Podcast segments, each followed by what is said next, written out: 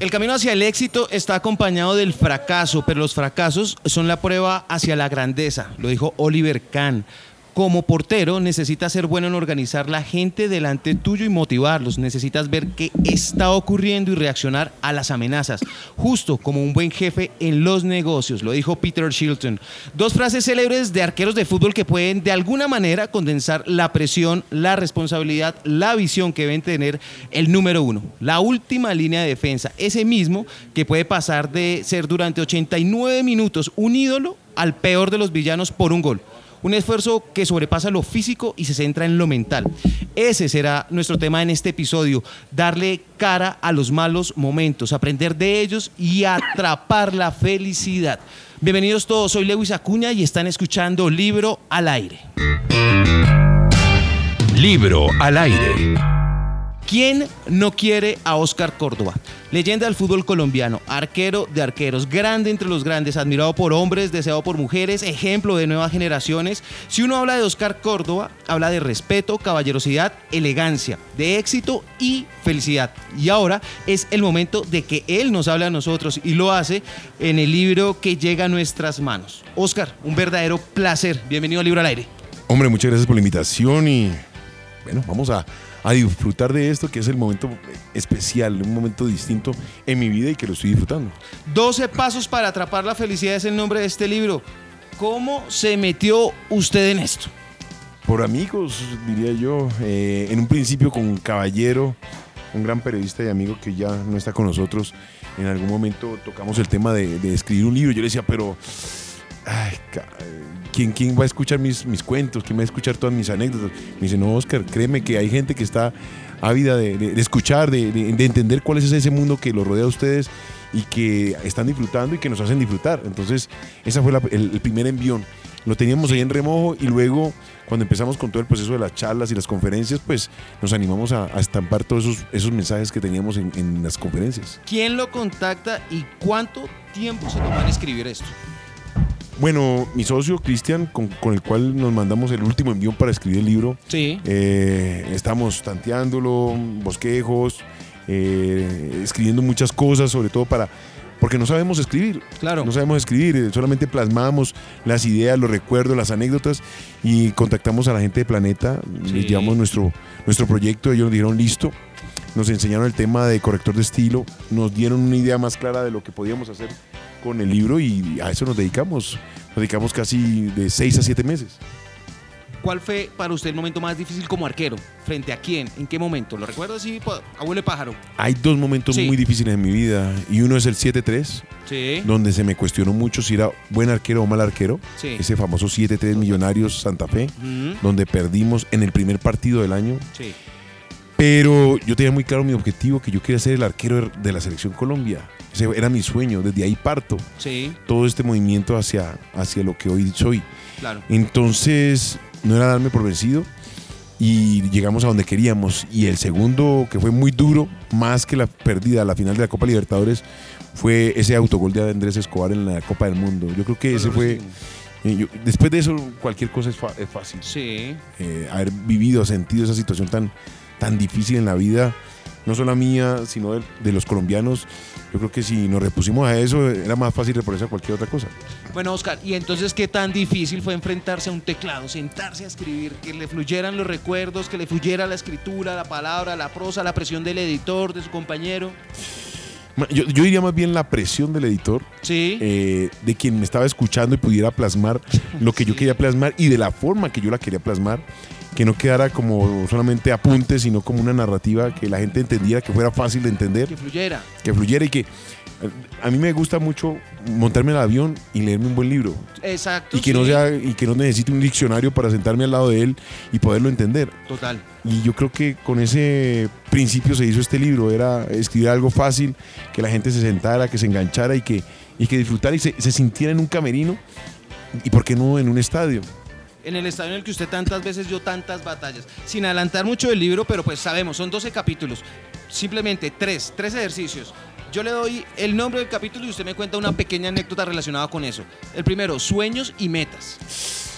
Yo arranco siempre y es mi sueño nació en la cama de mi papá y mi mamá. Sí. Que la gente se ríe porque piensa automáticamente sí, en mi hombre, papá y mi no, mamá. Sí, no, no, sí, claro. no, ahí eh, mi sueño nació con mi hermano. Mi hermano me tiraba la media porque no, no podíamos jugar con balones en, en el en, en, la pieza de mi papá y mi mamá, Sí. que me tiraba las medias y yo las tapaba al ángulo ¿Ah, sí? y era el gran arquero de la selección Colombia. Ganábamos porque al final yo iba al, al- a rematar de cabeza De- ah, claro. y me hacía el gol de cabeza de chilena y salíamos campeones de la Copa medias, del Mundo. las medias, ¿no? Sí, claro.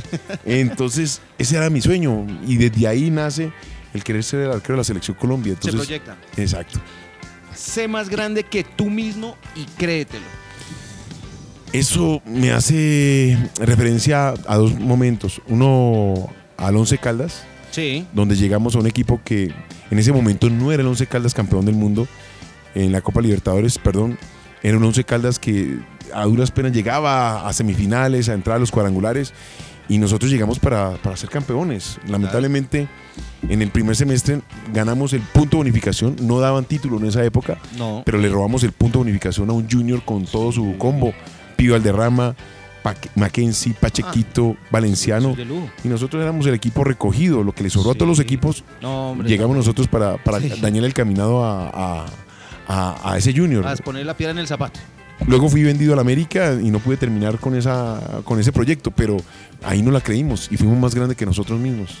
No te obsesiones con el resultado, sino con tu rendimiento, que este es un mensaje grandísimo eh, entre tantas cosas eh, en épocas de emprendimientos, en que la gente se vence muy fácil eh, y quiere tener resultados inmediatos.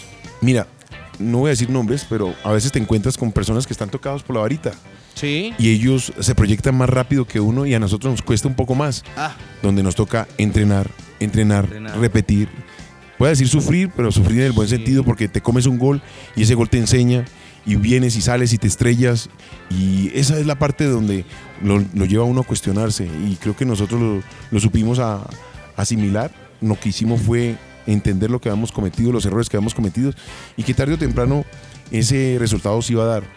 Yo creo que pasa por ahí. pasa por ahí. 12 pasos para atrapar la felicidad. eh, Se llama el libro. Pero bueno, Oscar, ¿qué pasa una vez atrapada la felicidad? ¿Se patea, se manda lejos, que vuelva, que se le comparte con los compañeros? ¿Qué se hace con la felicidad si se atrapa? ¿Es permanente? ¿Es tan constante como para no soltarla nunca? No, al contrario, la felicidad son momentos. Sí. Y, cada- y llegado ese momento, buscar el próximo momento. Y lo logré gracias a reinventarme. Hoy todos los días me levanto pensando en lo que voy a hacer el día de hoy.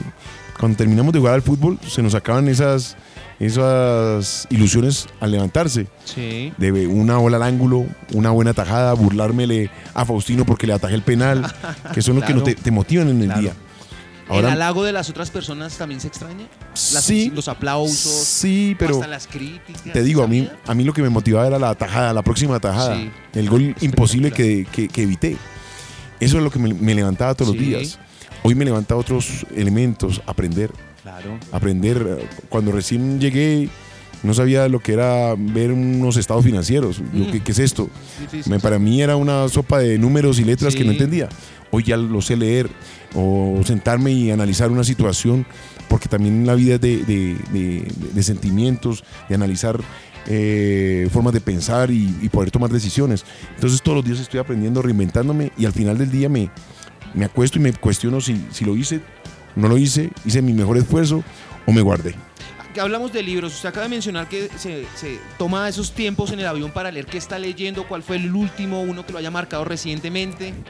A ver, ahora último, me estaba leyendo, bueno, estábamos con este Sí, no, este esta chiquiaventura, sí, total. porque había que corregir y más sin embargo se nos pasaron datos, Ah, ¿se le pasaron? sí, Eso porque es una buena noticia. como son fechas, Sí. a veces uno comete errores en cuanto a las fechas cuando se transcriben, Pero eso es una buena noticia, Oscar. Eso quiere decir que viene otro libro.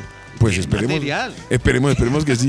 ¿No? Sí, porque de pronto hubo una confusión ahí en unas fechas Sí, sí, donde metimos a Popo con el Deportivo Cali, el Popo todavía no había llegado.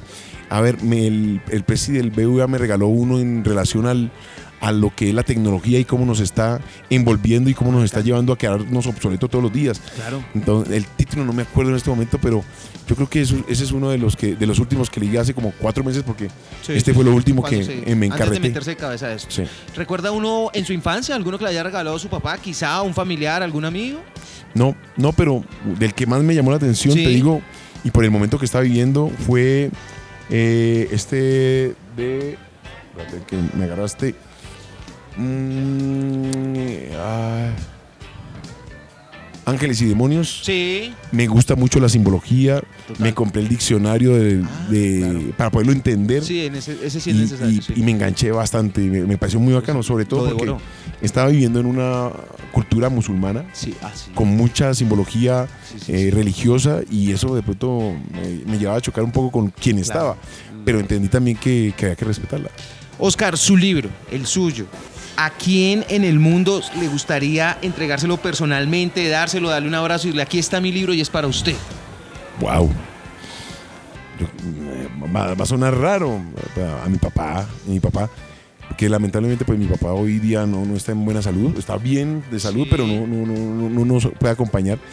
Pero yo creo que es de esos hijos que uno le quiere entregar a, a- a- a su padre o a la persona que admiró, que fue la, persona, a la primera persona que uno admira. Claro. Una frase para despedirse, Oscar.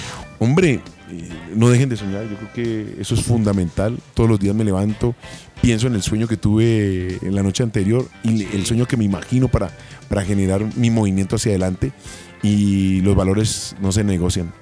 Yo tengo una. Mm. Mientras más auténtico y honesto sea consigo mismo, más forma puede darle a la felicidad. Con Cristian compartimos mucho de, de- Cristian, Prada, mi socio, Ok. compartimos mucho de, de- de- de la escritura de este libro. Y yo creo que de las cosas que más he tratado de ser en mi vida ha sido es ser una persona original. Siempre lo ha sido. siempre he tratado de ser lo que me enseñó mi papá, mi mamá, que fueron los que me enseñaron los valores. Y pero te digo, mis valores no se negocian. Eh, soy como soy y mis hijas me conocen y las hijas, y lo que conocen mis hijas de mí, la Sí. gente conoce. No tengo por qué esconder nada de lo que soy. Nada, y además eh, usted creo yo que es de las figuras más positivas que tiene el país. Vea. Oscar, gracias por estar con nosotros Te aquí en Libro al. Aire. Mira, asume, controla, aprende, rodéate bien y trabaja. También es uno de mis capítulos. Gracias, Oscar. Muchas gracias a ti por la invitación.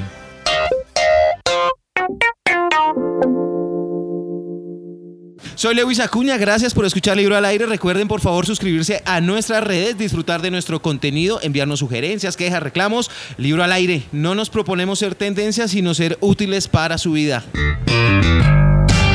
Libro al aire.